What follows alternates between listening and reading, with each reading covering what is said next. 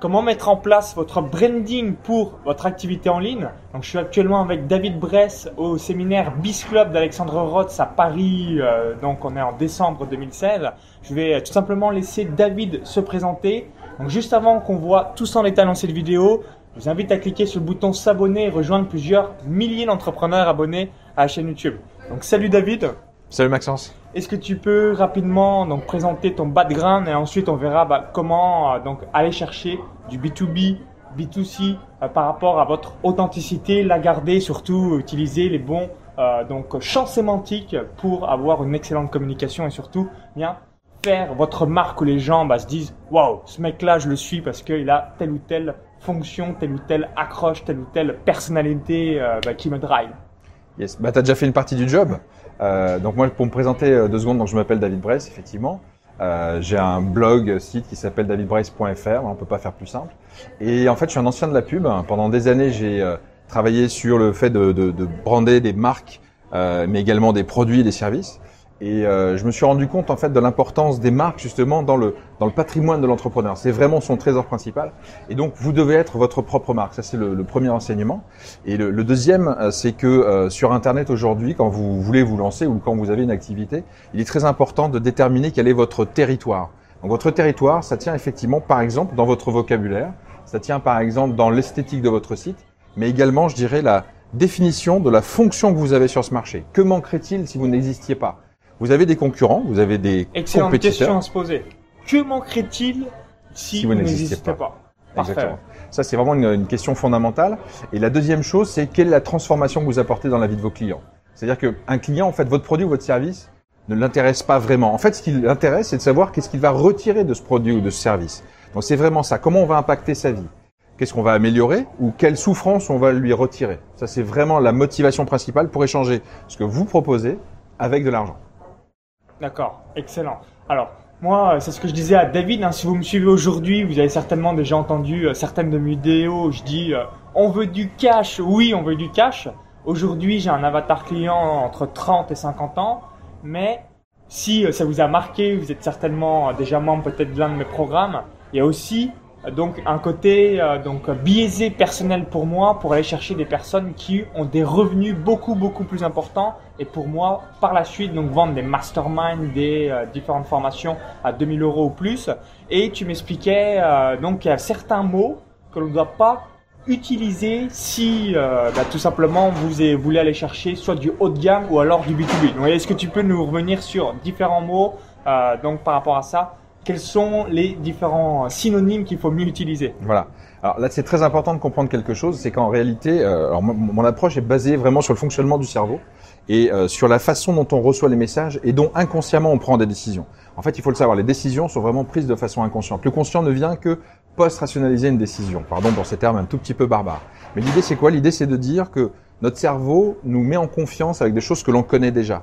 Donc typiquement, le vocabulaire est une façon, le vocabulaire, mais également par exemple le, style vestimentaire, est une façon d'envoyer des messages qui sont reçus par le cerveau inconscient qui dit, OK, cette personne me ressemble, je me reconnais en elle, donc je vais aller vers elle.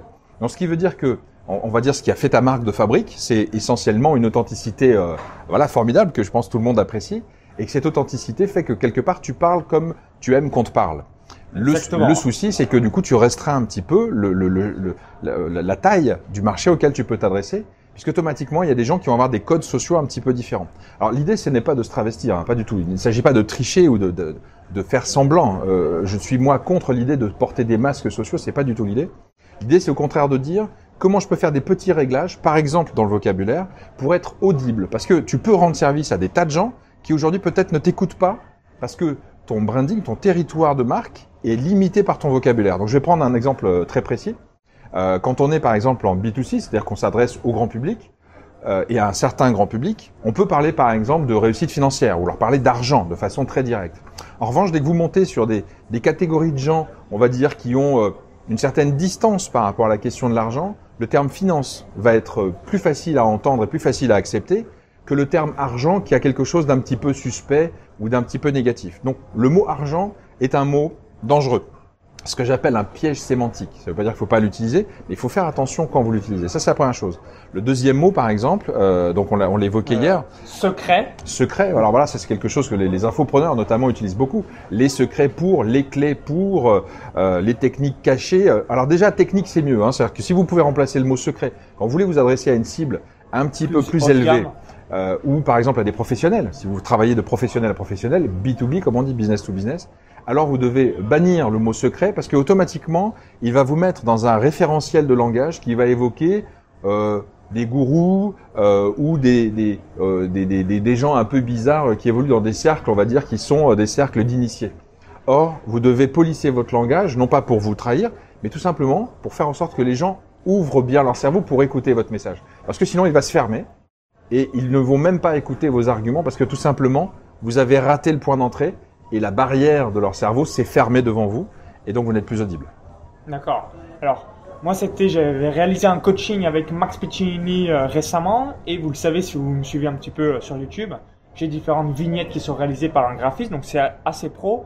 Le seul inconvénient, et on va revenir peut-être, tu as certainement quelques conseils à nous donner, c'est que c'est multicolore. Et il me disait, par exemple, ta bannière c'est orange, et quand on veut aller chercher un peu du haut de gamme, bah, le orange ça fait penser à EasyJet, ça fait penser à des couleurs plus cheap, alors que quand c'est un peu plus sobre, blanc, noir, eh bien voilà, on en est plus dans le haut de gamme. Donc, est-ce qu'il y a des couleurs, si on veut aller un peu dans le haut de gamme, qui sont totalement à bannir Donc, a priori, le orange, c'est pas conseillé.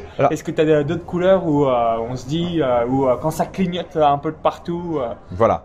Je dirais, c'est, pas trop le, le- les couleurs elles-mêmes qui posent problème, c'est plutôt la façon dont on les utilise. On peut avoir dans le orange des choses assez chic. Je vais pas aller jusqu'à haut de gamme, c'est vrai que l'orange c'est quand même une couleur vraiment particulière. Euh, mais on va dire que c'est vrai que la, la sobriété, c'est plutôt en fait dans, la, dans les tonalités. C'est-à-dire qu'en réalité, vous pouvez avoir un orange par exemple un peu brique, c'est-à-dire un petit peu plus euh, éteint au niveau couleur, qui va pas du tout faire cheap. Si tu as un orange en revanche très clinquant, très ce qu'on appelle électrique, alors on va avoir une couleur qui va évoquer le, le côté euh, le côté pas cher, le côté cheap. Mais c'est vrai que les couleurs, on va dire comme le bleu, euh, comme le marron foncé, couleur cuir, comme euh, le kaki, comme le noir, vont être des couleurs qui vont être plus faciles puisque finalement elles vont être d'une certaine discrétion et elles vont permettre de ne pas parasiter le message. Parce que euh, c'est- comme si vous parliez à quelqu'un qui porte tellement de formes et de couleurs bizarres, finalement votre attention elle va être attirée par des choses qui vont vous détourner de ce qu'elle est en train de vous dire. Donc c'est simplement ça. Mais j'appelle ça plutôt des parasites en fait de votre message. Donc soit ça va contredire ce que vous êtes en train de dire. Par exemple, si vous êtes un garçon euh, extrêmement sympathique, volubile, bah, on va dire que la couleur peut vous aller euh, très bien. D'un autre côté, si vous êtes, euh, je vais aller dans l'extrême, mais si vous êtes croque-mort, euh, venez pas travailler en costume bleu ou, ou vert quoi, ou orange, parce qu'il va plutôt être en noir. Donc on va dire que les, les couleurs sont quand même des codes sociaux, et comme le apporter de langage, la cohérence il faut apporter de la cohérence. Les- les- C'est aussi du langage. La façon de se vêtir, c'est aussi un langage. Ok, bah merci David.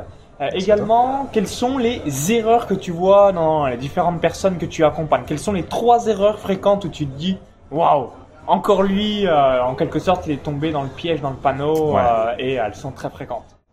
Alors les trois erreurs les plus fréquentes, bon déjà le langage, ça je, ça je le disais tout à l'heure.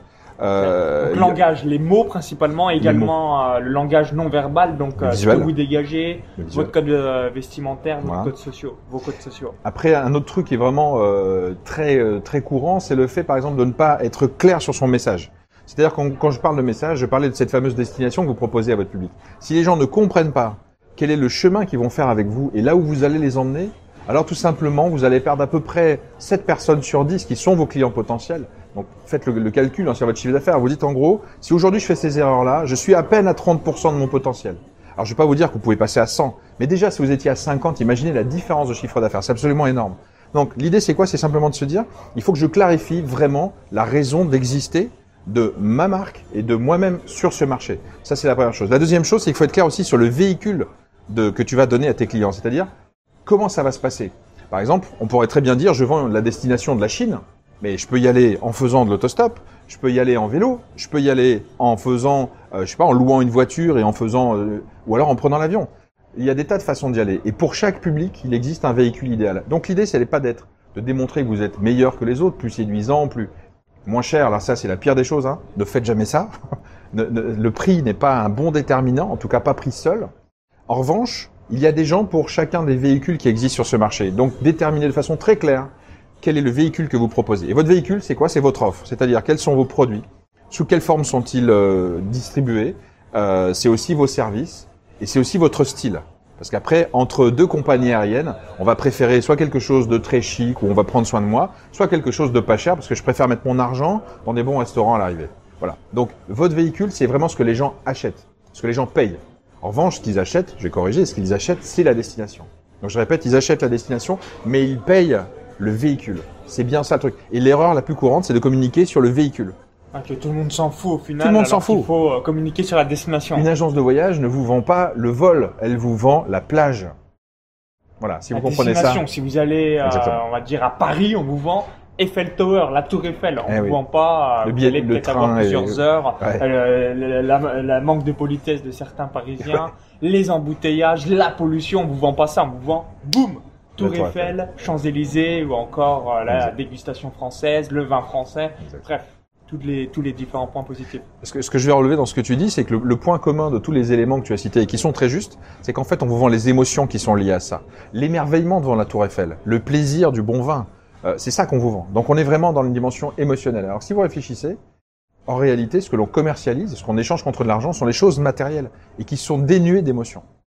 Or, ce qui vend, c'est l'émotion. Le cerveau fonctionne à l'émotion.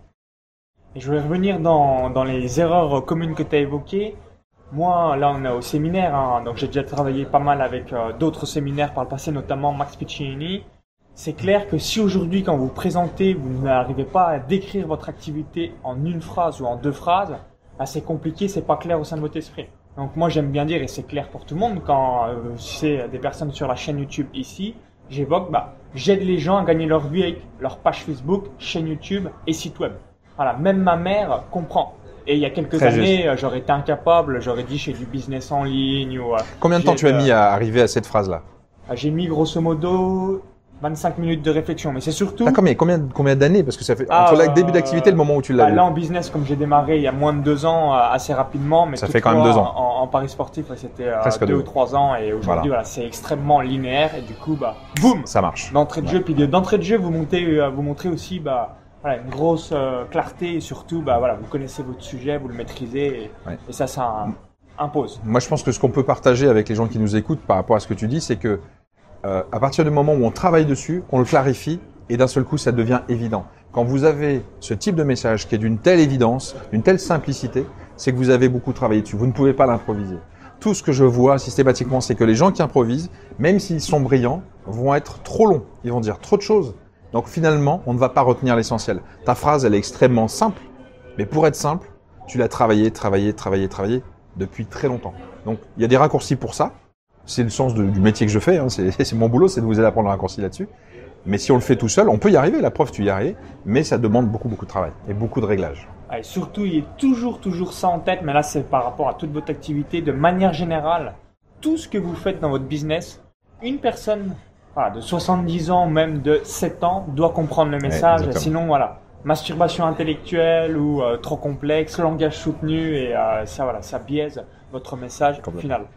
Et pour finir sur une dernière question, vous dites, bah, merci David, merci Maxence.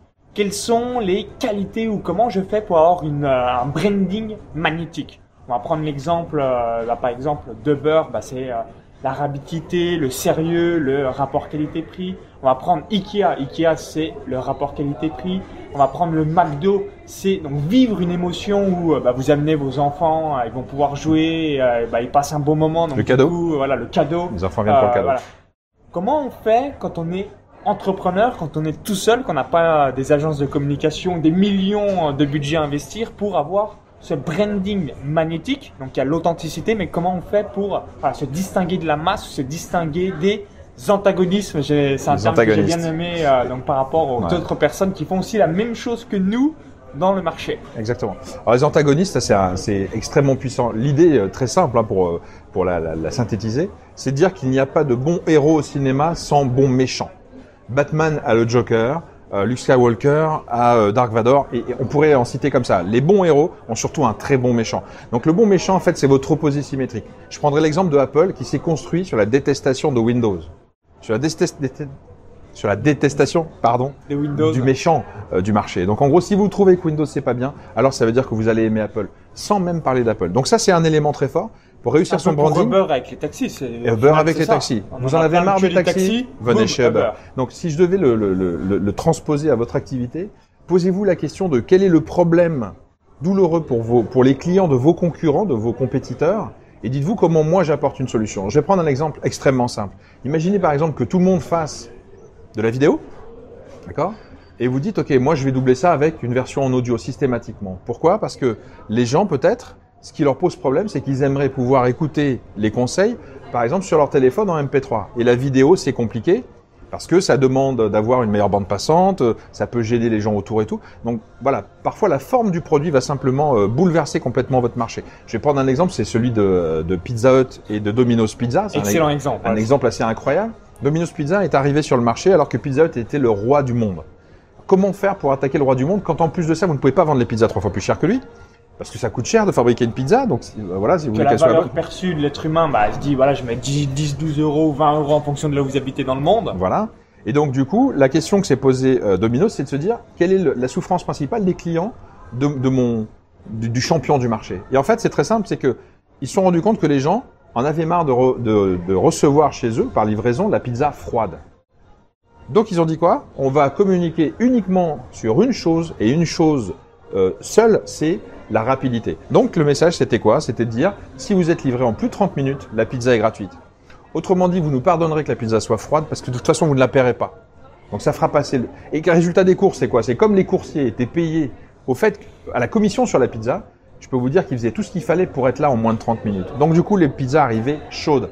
Et d'un seul coup vous dites ok, j'en ai marre de manger une pizza froide, donc je vais aller chez Pizza Hut. Ah, Pardon. Chez Domino's. Chez Ah. Domino's. Je vais arrêter ba- Je Pizza me barre de Pizza Hut et je vais chez Domino's. Et je vais chez Domino's. Et, et ça, c'est Exactement. clair. Exactement. Ouais, donc se focaliser sur l'antagonisme du marché ou euh, d'un concurrent principal. C'est quoi la frustration des gens? Là, on a le superbe exemple entre Pizza Hut et Domino's Pizza. C'est vrai que comment se distinguer sur la pizza? Il y a un moment donné, ça, ça devient impossible. C'est Ou au moins possible. créer une pizza vegan pour récupérer, mais c'est Ouais. un petit segment. Et vraiment pour tout exploser. Et là, la frustration, c'était ça. C'était, imaginez, vous regardez votre match de foot, bah, voilà, où euh, vous êtes en train à- avec des amis et tout est froid. C'est bref, c'est une grosse soirée. Ou la de pizza merde. arrive après le match. Ouais, voilà. Ah, c'est pas possible. Hein, on est d'accord. Voilà, Ouais. et la communication en moins de 30 minutes, moi perso, je vois ça, bah ouais, je me dis si je, je devais choisir entre les deux, bah je prends un Domino's Pizza, même Bien si sûr. la pizza est légèrement moins bonne, par Bien, exemple. bien sûr, parce qu'en réalité, la pizza dans l'histoire, quand vous vous faites livrer, c'est pourquoi? C'est pour regarder un film tranquillement avec votre chérie ou pour regarder un match avec des copains? La pizza, vous vous en foutez. L'idée, c'est de faire rentrer un truc dans l'estomac, c'est tout. Ouais. Vous n'êtes pas en train d'imaginer que vous le allez faire. On n'est là. pas dans la gastronomie. Donc voilà, c'est pas très grave. On va dire la qualité de la pizza finalement est relative. Ok, bah merci David. Merci à toi. Donc si vous avez apprécié la vidéo, bah, cliquez sur le petit pouce juste en dessous. hein. Merci par avance, ça nous permettra d'avoir votre feedback et n'hésitez pas à la partager. Et juste avant de vous laisser, bah, je vous invite à télécharger une vidéo bonus, une vidéo privée où euh, j'explique bah, comment j'ai gagné plus de 230 000 euros en 2016 avec sites web, mes chaînes YouTube, encore ma page Facebook. Donc cliquez bien sur le lien à l'intérieur de la vidéo YouTube, ça va vous rediriger vers une autre page. Il suffit juste d'indiquer votre prénom et votre adresse email. Vous allez recevoir cette vidéo bonus, cette vidéo privée pour donc visionner un petit peu bah, tout ce que je fais, le copier-coller au sein de votre business. Et si vous visionnez cette vidéo depuis YouTube ou un smartphone, il y a le i comme info en haut à droite de la vidéo encore tout la description juste en dessous. Et je mettrai donc tous euh, les différents liens pour te retrouver, donc notamment davidbress.fr. Oui, parce qu'il y a des conseils gratuits, euh, voilà, que je vous envoie par mail. Donc profitez-en. Voilà, ce serait dommage de, de passer à côté de ça. C'est gratuit et il n'y a rien à vendre derrière. Voilà. Voilà, donc tout dans la description juste en dessous et à tout de suite pour la vidéo bonus. Bye bye. Merci. À bientôt. Salut.